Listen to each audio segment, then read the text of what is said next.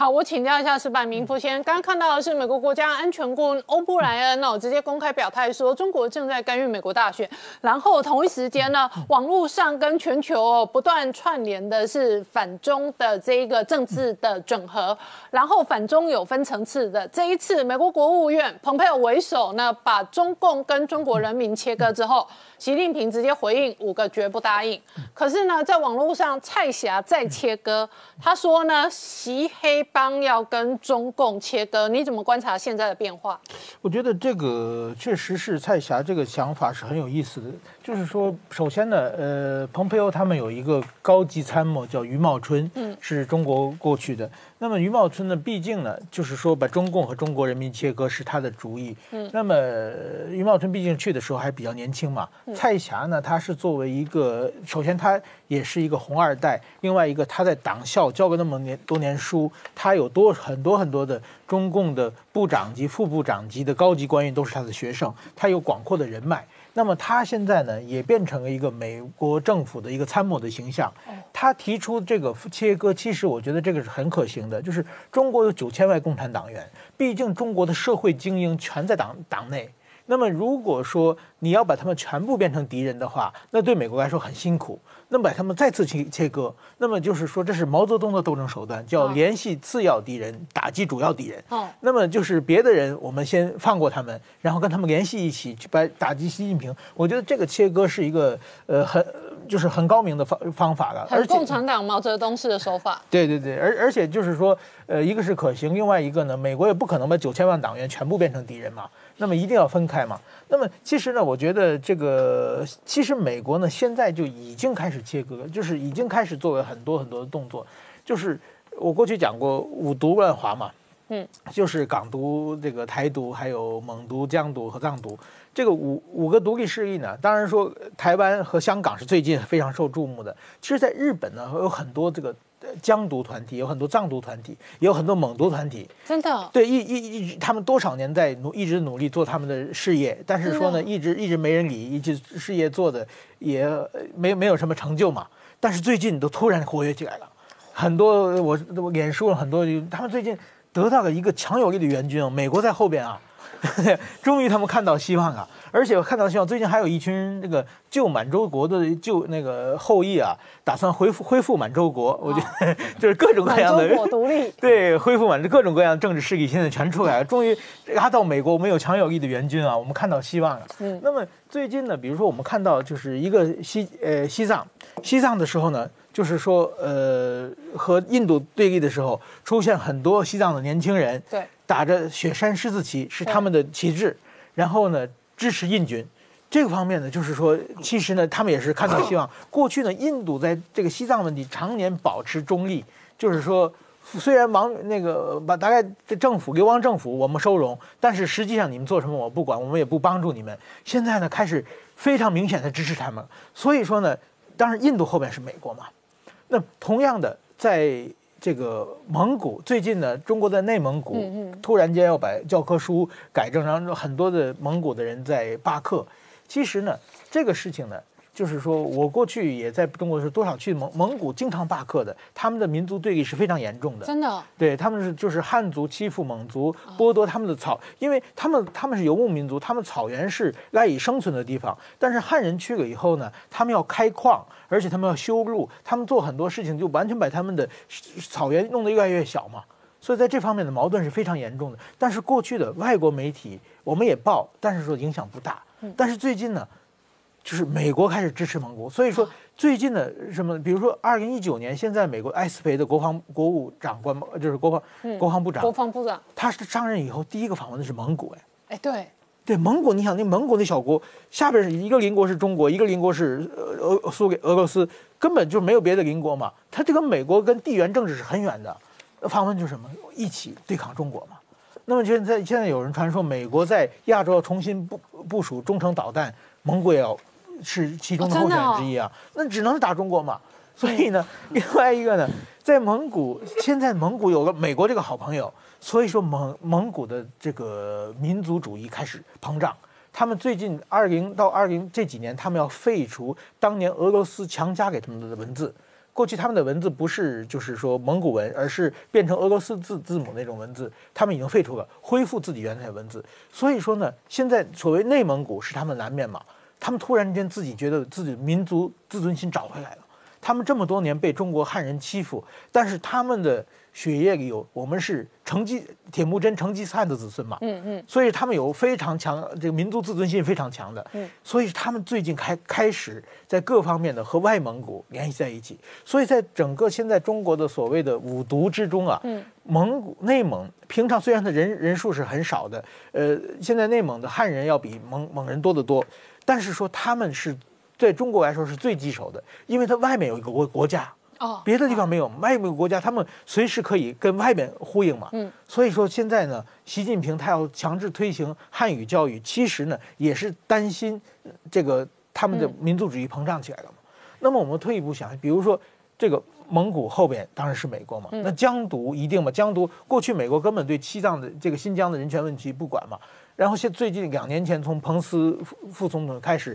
这个强制收容各种问题开始开始提疆独嘛，疆独后面也有美国，嗯，那么藏独也有美国，蒙独也有美国。他说港独、台独后面也到美国啊。那那那个阿阿扎尔卫生部长来啊，现在美国全力挺台在台湾啊，香港台湾的法案也通过了。所以说呢，就是美国其实这四十年对中国都是很好的，但是中国呢天天宣传帝国美帝国主义亡我之心不死，其实美国根本没有啊。所以中国呢这么多年一直给美国使坏。他们赚到美国很多的钱，但是凡是跟美国作对的，像北韩啊、伊朗啊、什么叙利亚呀、利比亚，都是暗中支援他们，让他们捣捣美国的乱，而且干涉美国的选举，做了很多很多对不起美国的事情。但是说呢，他这美国确实对他没没有坏处嘛。现在美国说啊，那我就往你说我往你之心不死，那么我们就试试看。所以说，美国现在就真正把手伸出伸到中国去了。嗯，而且一个很主要就是说，这次蒙内蒙出来抗争的。都是年轻人，年轻到十几岁、十二三岁的，对对对，都是年轻人。香港大家也都是年轻人嘛。台湾支持蔡英文的也都是年轻人嘛。对。那所以说，年轻人，西藏也是藏青会都是年轻人嘛。对。年轻人都是反中的。嗯。所以我现在想到就是说，那这样可能反二十年、三十年啊。对。从十多岁反到至少要三四十岁以上。不会那么久了，墙倒众人推了，大家一起 一起往上推的情况。那么那时候想，我们想看到旧苏联其实就这么倒的。旧苏联就从波罗的海三国独立开始嘛，中国统治少数民族这么多少这么多年啊，其实它是一一开始这这些蒙藏啊这些地方啊，他们是清朝满族人控控制中国的时候啊，被清朝皇帝请来的，因为汉人太强大了，我们就是说控制不了他嘛，所以我们请别的少数民族一起来，我们一起统治汉人，被请过来的。然后呢，结果孙中山一辛辛亥革命，这帮这帮人跑不了了。就跟炒股一样套牢在里面啊，变成中国人啊，所以一直受中国压迫嘛。嗯，然后呢，一开始毛泽东的时候用意识形态统治他们嘛，我们共产主义嘛，那个时候没有民民族差别不是很强嘛，还能维持一段。后来到邓小平以后呢，就变成经济成长了，但是经济成长的成果都是汉人在享受。嗯，他们少数民族跟汉人的这个贫富差越来越大嘛，所以他们早就待不惯了嘛。嗯，哎，现在中国终于美国开始。支持他们了，所以大家才一起跳起来。那么很可能在苏联二十多呃呃二三十年前发生的故事。很可能不久在中国就要发生。好，那我问你哦，如果是这样的 政治压力哦，到最后在北京或者中国共产党的核心当中，一个习近平下台就足以化解这一些不满跟压力吗？化解不了，这事情已经退走到这一步了。所以现在即使习近平下来的话，对于台湾、香港，包括这些少数民族地区，包括南海这些中国他们承认主权的，他们为。这么多年辛苦经营维持这么一个大地盘的话，被习近平这个加速地已经搞得一团糟了，再也回不去了。嗯，好，我们稍后回来。汪浩大哥刚刚创下讲的故事，包含台湾的幻象两千卖给印度的建议，都是来自美国。事实上，现在看起来中南海的六大火药库背后，可能都有美国老大哥的力量。对我，我我我想先讲一下，今天九月九号是毛泽东逝世四十四周年嘛？那过世四十四周年，对，过世嘛，逝世四十四周年。那毛泽东的最著名的话，他就是与天斗、与地斗、与人斗，其乐无穷啊。对，所以毛泽东是与世界为敌，那今天是习近平与世界为敌。嗯，所以中国。四十四年一觉又回到文革前，又回到毛泽东时代，是一种啊一人独裁、全民遭殃的这样的一个情况啊。所以我们看到的是，这个中国现在是全世界的敌人，所以它不光是这个六大火药库到处煽风点火啊，而且它现在是随时擦枪走火，随时这个引火烧身啊。那从印度也好，从蒙古也好，从西藏、新疆啊、台海、南海、东海各个地方，它处于一种。到处惹事的这样一种状态，那我我觉得这个中国过去四十多年来，虽然说是经济上有进步，我们也看到造了很多高楼大厦，造了很多高铁这样的东西，可是政治上毫无进步，还是完全是一种。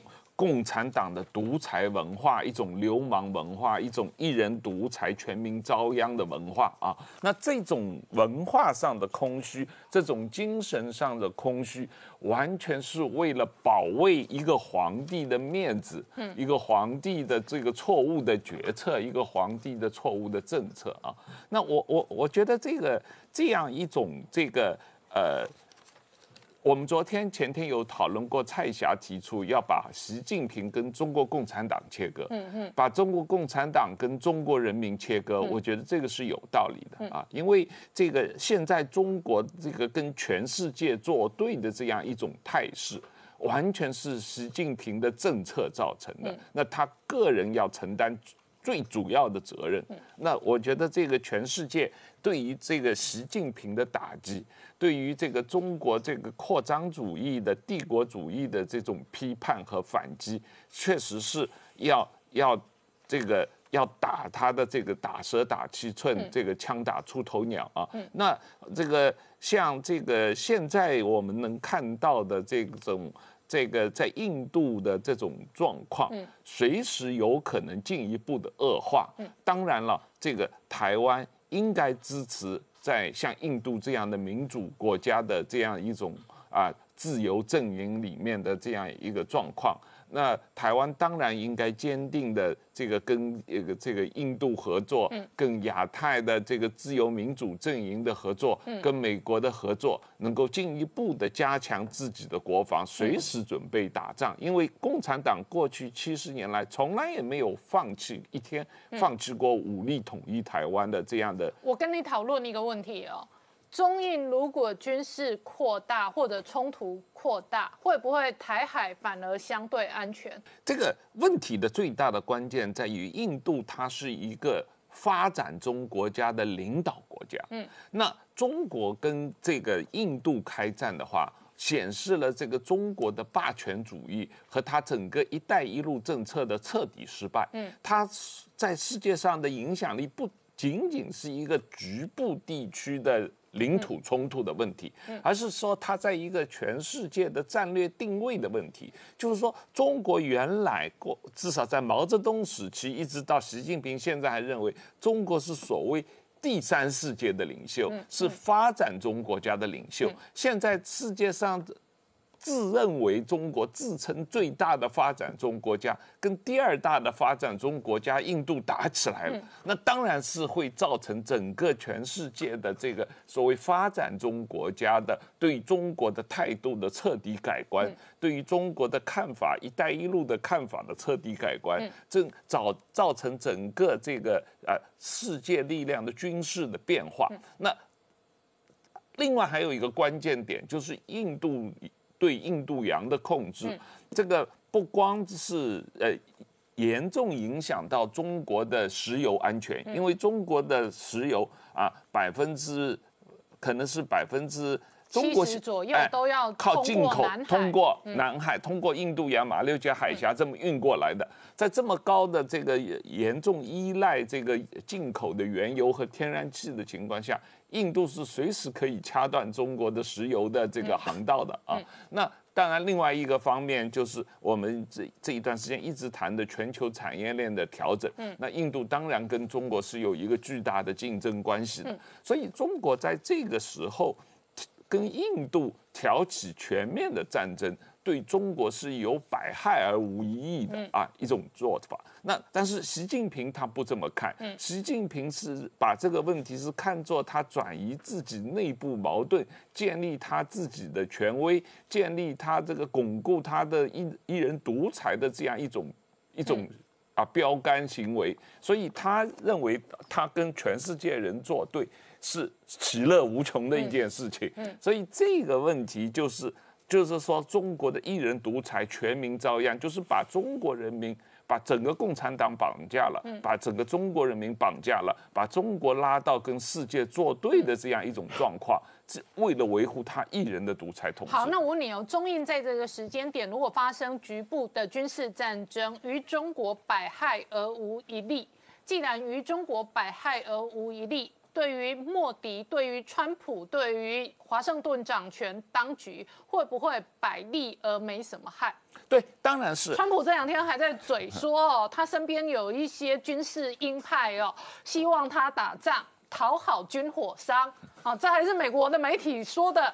那放这个话到底是哦单纯的口角内战，还是确实有这一个哦？对某些人来讲，他认为枪声一响。黄金万两，呃，这个三个不同的角度啊，从美国的角度来讲啊，这个呃，他当然是愿意看到印度跟中国的一种对立状态，就是说这个是平衡中国的一带一路的扩张，特别是对于东南亚、南亚和中东的影响，因为你要知道，印度因为在印它的地理。理地理位置啊啊，geopolitical 的政治地理地缘关系，它在中东南亚、东南亚的影响力是绝对不小于中国，某种意义上甚至更大于中国，因为印度人到处在那里做生意嘛啊，那那么。因此，从这个意义上来说，美国当然是愿意支持印度来抵制中国的势力扩张啊，这是毫无疑问的。那第二，当然，川普自己有提出来说，如果中印发生冲突，他愿意调停啊，那他愿意调停以色列跟阿拉伯的矛盾，他愿意调停这个呃，最近调停 Kosovo 跟那个呃 Serbia 这个。俄罗斯这几天也说要调停中印的冲突。对，所以他们愿意调停。那以前在这个呃。呃，一九六一年、六二年那个时候的中印冲突的时候，美国和苏联也都出来调停的啊。当然，毛泽东是不接受调停了。毛泽东当时跟美国也斗，跟苏联也斗，所以完全不接受调停。那习近平现在，我刚才说了。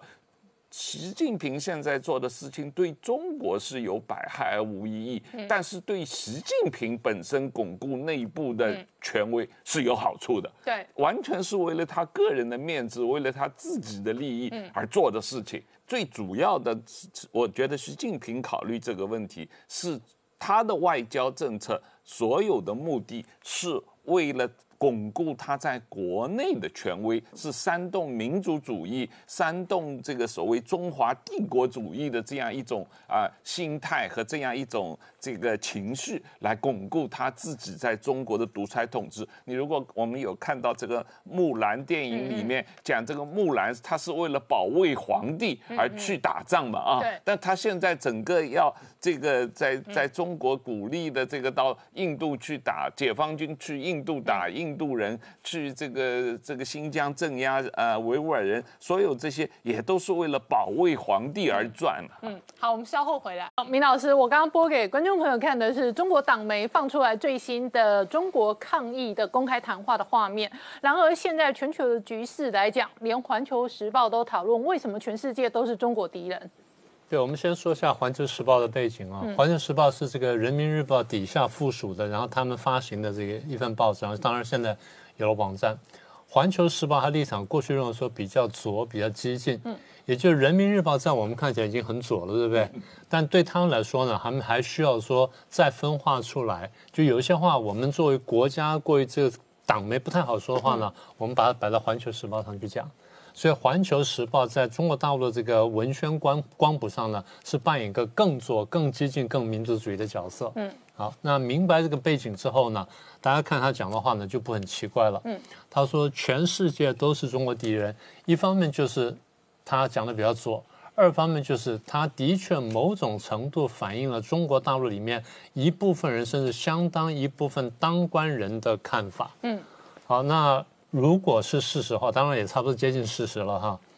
如果是事实话，事实的话，那我们都要问一个问题：为什么你玩了这么久？我不是说我们的朋友满天下吗？为什么玩到现在变成说全世界都是中国敌人？你自己造成的呀。嗯。你在这个香港问题上面，你采取那种镇压的态度，全世界跟你说不要这样做，不要这样，就你还做下去，大家觉得说你在价值观上跟我们是很不一样的。嗯，我们去年在讲香港问题，我们就说，当习近平决定说我要这样对香港的时候，他已经跟全世界宣告说，我是站在民主、自由、人权、法治的对立面上。嗯。那如果国际的主流的价值观是这样，然后你选择那样的话，那人家那样看你，第一不觉得奇怪。而且香港的议题还在恶化。昨天网络上不断流传一个画面，是一个十二岁的小女孩，只是路过，她被这个武警强势的这个镇压哦，那个手段也是非常让人惊讶。他是他是这样的，他是哥哥带他出去，不是买颜料。嗯。因为开学了嘛。要开学了，然后去买颜料，大家准备那个什么美劳课之类的。就这个小女孩。然后他只是要买东西，结果突然一堆警察要抓他，他吓死了，然后就把他拖在地上打。那这个小孩才十二岁，他只是去文具店要买东西。他哥哥也去买东西，而且他束手空拳哦，他事实上没有任何武器，没有任何抗争哦。嗯，你看他，嗯，他他突然被追扎，呃，就是他突然被武警盯上追捕，对对，他哥哥也被抓了，嗯。所以我们就说，第一呢，香港问题呢已经违背了这个国际上文明社会的标准。嗯如果说你在上面说说啊，那我做错了，然后我指责香港政府，我退回来，大家觉得说哦，善莫大焉。嗯。可现在大家看的是你不断的收紧，不断的收紧，不断的收紧，所以大家有很大的怀疑。好，这样抓住了抓了多少人啊？抓了三百人左右。嗯。那我们会觉得说你事情搞得很荒很荒唐了，乱七八糟。大家想想看，中共怎么看这事情？嗯。中共觉得我是成功的，你看过去动不动就几万人或者几千人上街，甚至几十万人、上百万人上街，现在你看看才几百人上街或上千人上街，所以我的香港国安法是成功的。嗯，我成功的喝阻了这么多人不再上街了，这是他们的看法。好，那当时我也讲我说，呃，请香港朋友一定要小心了，因为中共呢不推国安法则一，一旦推出来之后，一定会大力镇压。为什么呢？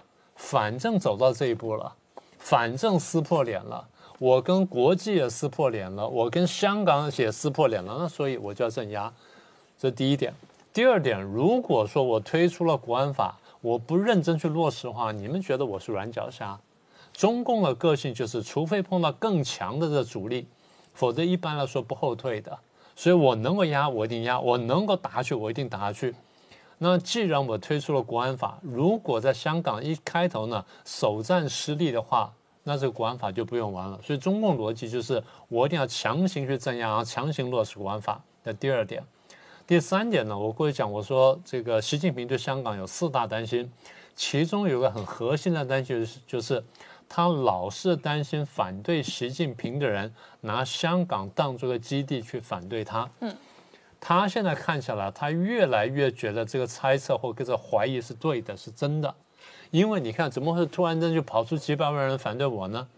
你说美国人或英国人这边煽动，坦白说，我觉得他们也晓得说大概不太可能。但是如果说有有中国人或者有党内的什么人利用他们的这个基础在那边搞鬼，那是绝对有可能。所以。在中共的逻辑来说，就是宁可信其有，不可信其无，然后宁可错杀一万，然后不愿放过一千。好，那明老师，香港恶化的同时，今天事实上传出来中印边境哦，这个四十五年来第一次开枪开火。最近呢，大家看到说，好像双方都在争辩啊，双方调门都在提高。然后有人就拿说啊，那这个中印的这个地方发生冲突，然后南海地方呢，中美在对峙，好像两边都会打起来，所以大家很担心说这两边是不是都会打起来？你刚刚这边不是讲说全世界都是中国的敌人吗？哈，现在美国是中国敌人，印度中国敌人，那会不会打起来呢？我的判断是，中印的战争也好，中美的南海战争也好，真正爆发战争几率应该都很小，嗯，应该都很小。如果勉强要比较的话，我认为中印之间爆发战争几率稍微大一点点。嗯，呃，逻辑很简单，逻辑就是我们仔细观察了国际关系史之后，我们发现，从一九四五年人类发明了原子弹，四九年发明核子弹之后，永和国家会跟非不永和国家打仗，然后非核国家之间会打仗，但是两个永和国家直接爆发战争呢，除了一九九九年的印度跟巴基斯坦之外，其他都没有发生过。美国永和之后呢，跟苏联呢都是打代理战争，或者就是我们遮着脸进去，然后假装偷偷打，但是呢不真的打，然后心照不宣，然后大部分是用用代理人去打。印度跟巴基斯坦那次是双方手上都握有核弹，双方在威胁的情况下，号称把使用核子武器的这个先发权呢给了第一线的指挥官，可是没有真的用，他只是这样讲罢了。但话一讲出来呢，全世界吓坏了。美国立刻派了国务卿到现场去调停，然后双方就后退了。简单说就是，当你拥有核子武器的时候呢，你会明白核子武器的杀伤力，所以你不太敢做这件事情。所以我们看到上一次的中印冲突，大部分什么呢？拳脚交加，然后棍棒，然后石头什么等等，基本上不用枪炮。当然这两天我们看到说，号称说呃开枪了，所以。他在大家在怕什么呢？大家怕说，一旦开枪，就是一旦这个热兵器使用之后呢，将来会恶性螺旋上升，这是大家害怕的东西。所以我们看见就是说，如果走走到这一步的话，要么就双方很快会谈判，嗯，要么双方很快后退，要么双方就是心照不宣的演一场戏，演演了就过去了。好，这中印的部分。那么美中的部分呢，会比较复杂。现在大家看到说，美中呢好像摩擦比较激烈，和对抗比较激烈是南海。我们看见了军机出来了，军船出来了，潜舰出来了，航母出来了，然后中共发射了弹道飞弹到这区域去，所以它性质跟中印这边是不一样的。当然，就是中共在发射这飞弹的时候呢，它一定算得非常准。我不会打到美国船团集结的附近，一定离非常非常远。但是呢，我的意思也说清楚了，让你知道我生气了。同时呢，我对内也有一个宣传的口实，说你看美国在那边演习，结果我发飞弹去，然后他离开，他一定会这样讲。虽然美国怎么说那是另外一回事情，但中共不需要一个一个这个宣传的一个点。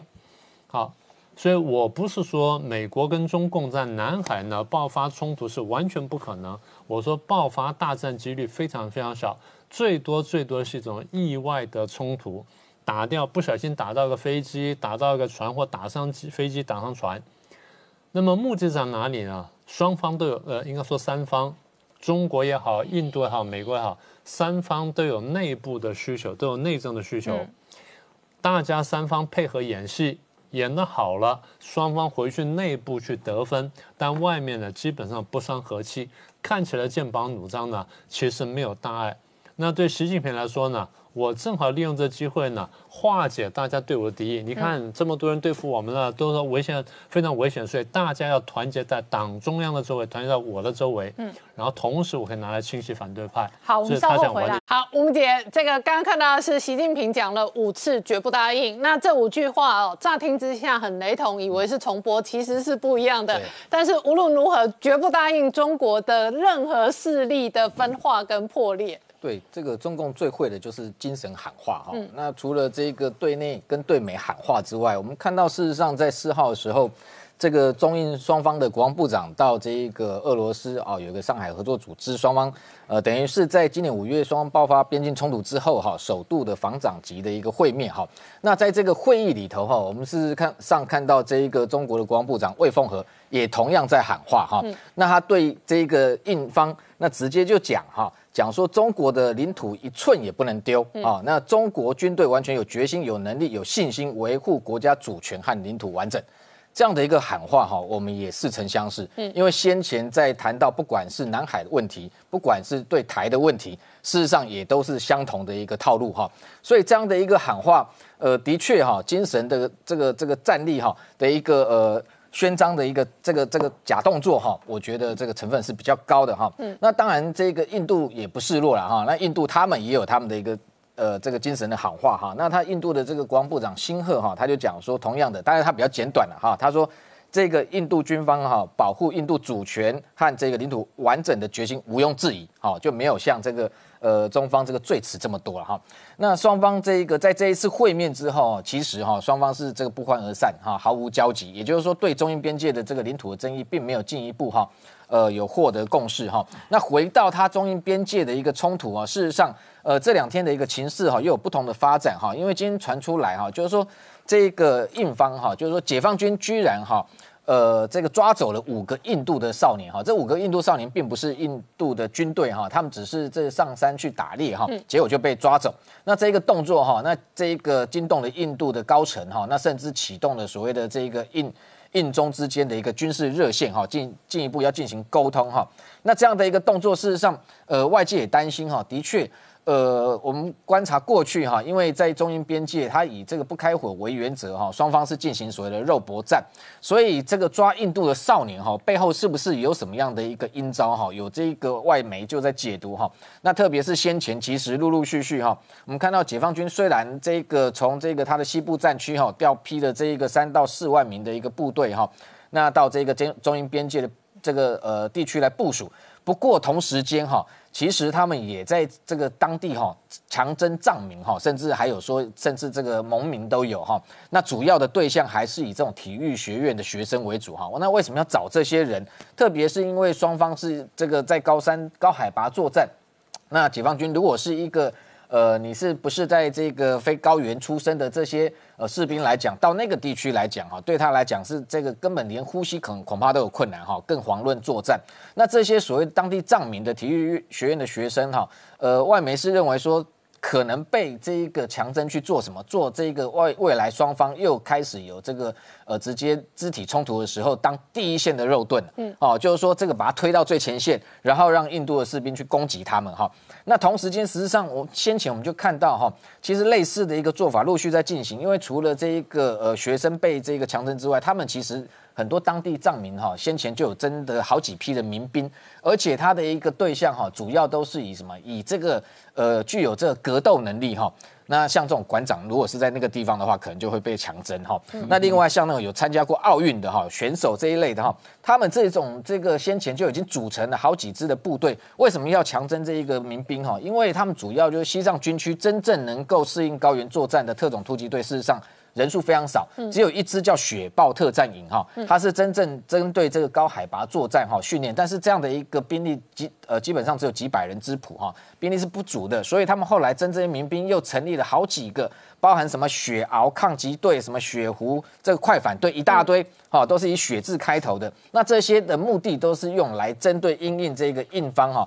这个在未来双方在边界冲突可能直接肉搏，哦用这样的一个呃肢体冲突，那为了能够这个取得胜利，所以这样到最后就会变成说，呃事实上可能前线第一线的这一个发生冲突的这个官兵、士官兵、解放军的都不是他真正自己原本的哈。这个解放军的士兵，那这一个部分事实上，呃，近期印方除了双方这个外交上的管道沟通之外，印方最近的这个军力的增强的动作，事实上非常多啊。我们今天只挑两个来讲就好。第一个就是说，近期也观察到，他们除了坦克已经这个进驻到这一个办公错湖这个南南方的高高山呃高山的据点之外，另外他们现在也即将哈，可能要配属六个军团，一个叫这个。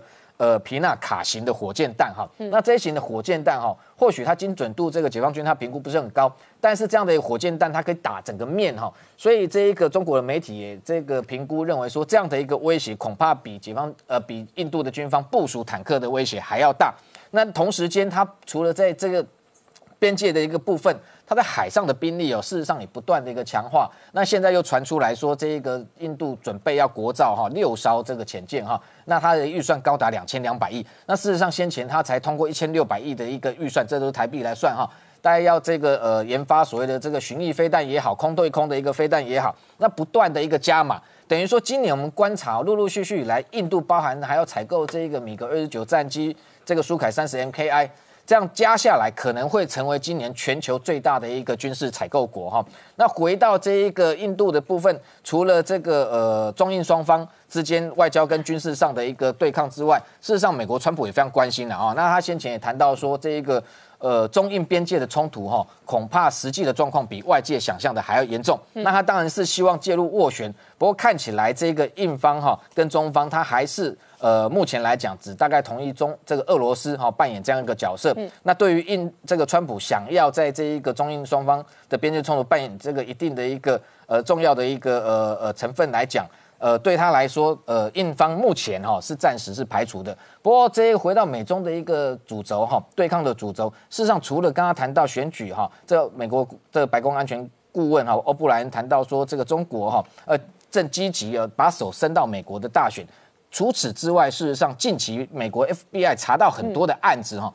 包含先前我们在讲说他的一个网军，他的骇客，嗯在这一个呃进行对美国的药厂哈进行这一个网络攻击跟窃密，想要企图获得这一个武汉肺炎的疫苗。那最近又更进一步，连美国大学的校园，他像他这个流行病学的研究所的内部很多的电脑网络系统都被他入侵。所以整体上来讲，我觉得近期美国为什么加大这么多的压力？包含欧布莱恩谈到说选举的干预、窃密之外，甚至霸凌邻国。那甚至像美国国务卿庞比欧先前更进一步指出，事实上中国真正的一个长远的战略目标，他是想要统治全球。好，我们稍后回来。那汪浩大哥刚刚看到的是这一个陈浩分析哦，北卡是一个重要的摇摆州，那佛罗里达也是，宾州也是，那爱荷华也是哦。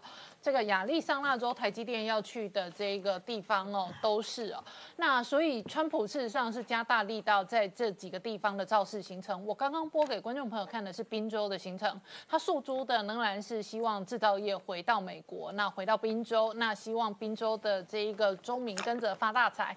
然后呢，选举的攻防哦，一方面川普是很会取绰号的人，所以他把拜登贴上很多标签跟绰号。可是另外一方面，今天很特殊的是，拜登说他如果当家，他见达赖喇嘛。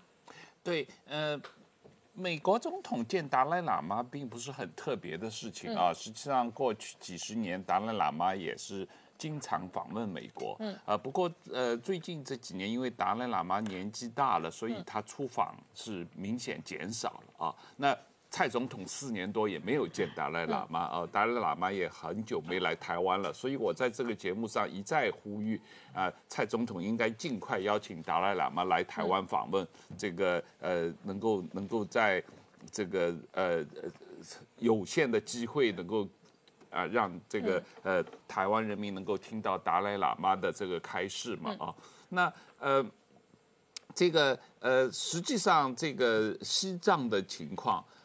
啊，确实对中国来说是一个非常困难的这个状态啊。那这一次呃中英边境的冲突也有加入了西藏人参与啊，这所以这个问题就变得更复杂了。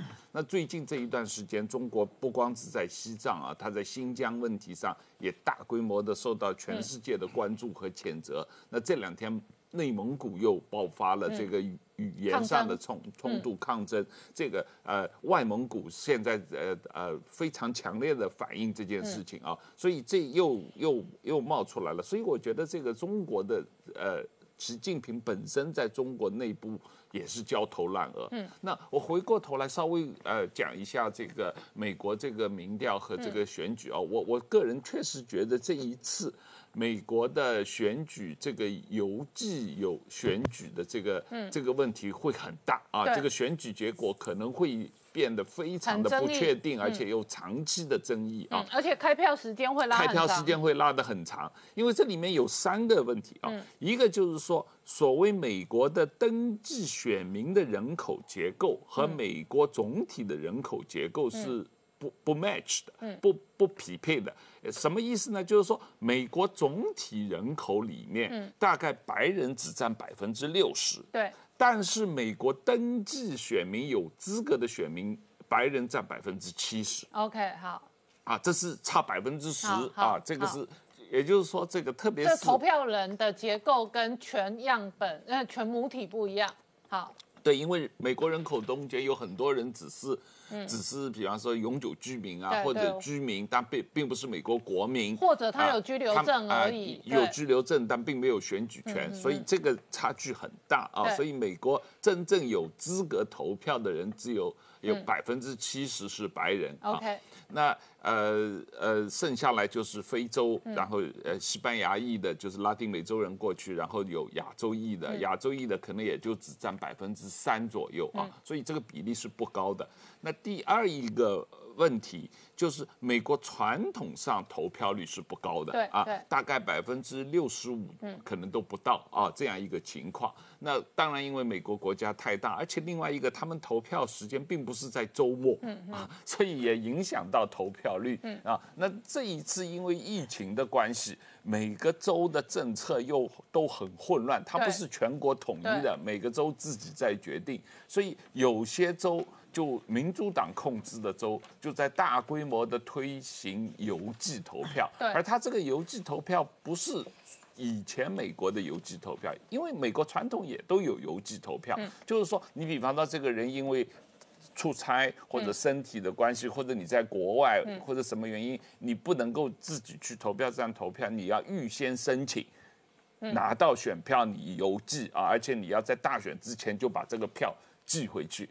但是这次民主党因为疫情的关系，他们就鼓吹在全国范围内，不管是呃谁，你要不要邮寄，他都预先把所有的选票都寄给你。OK 啊，然后他预先根据他们有的这个登记注册的名单，把这个预先的选票通通寄过去，那就发生很大的问题，很大的混乱啊。那然后第二一个，他把只收回有投票的、收回选票的时间做了很大的宽松。嗯以前比方说加州规定你在选举结束之后三天之内收到的选票才有效，嗯现在他把三天放宽到十七天。OK 好 你就是呃十一月三号美国总统大选以后三个星期之内你寄回去的选票都算有效。我如果要买票，哎我还可以到处去收购 空白的票，然后再补一补文件，然后就回寄回去是去。这样啊，是这样啊，这个这个有点像在台湾曾经炒过二零一八柯文哲那一次的开票，是边投票边开票，边投票边开票，嗯而且他边投票边开票，可能还维持很久时间。对柯文哲那个才几个小时，两个小时、啊，就已经炒翻天了他这个时候加按照加州现在要做的事情，他要十七天，就是开票完了以后，你还可以继续邮寄是那。我就回说，司法部长说中国干预选举，加州华裔华人最多，要干预可不可以去加州收一收空白的票，不然后再来整理，然后再整批寄回去 对。，好在美国因为有选举人制度，这个有一点限制。反正加因州加州反正他有，他肯定是民主党赢，他有多少票，但是实际上有影响。为什么？两年前美国的这个国会选举，嗯。加州就发生过这样的情况。当南加州从来都是共和党占多数的，嗯当时有一个共和党的国会议员是个韩国人，他已经选上了，然后他自己还跑到华盛顿国会已经开会了。开会了两个星期以后，突然说邮寄来的选票说他落选了，然后共民主党的当选了，曾经发生过这样的事情。好，所以川普很紧张。好，我们稍后回来。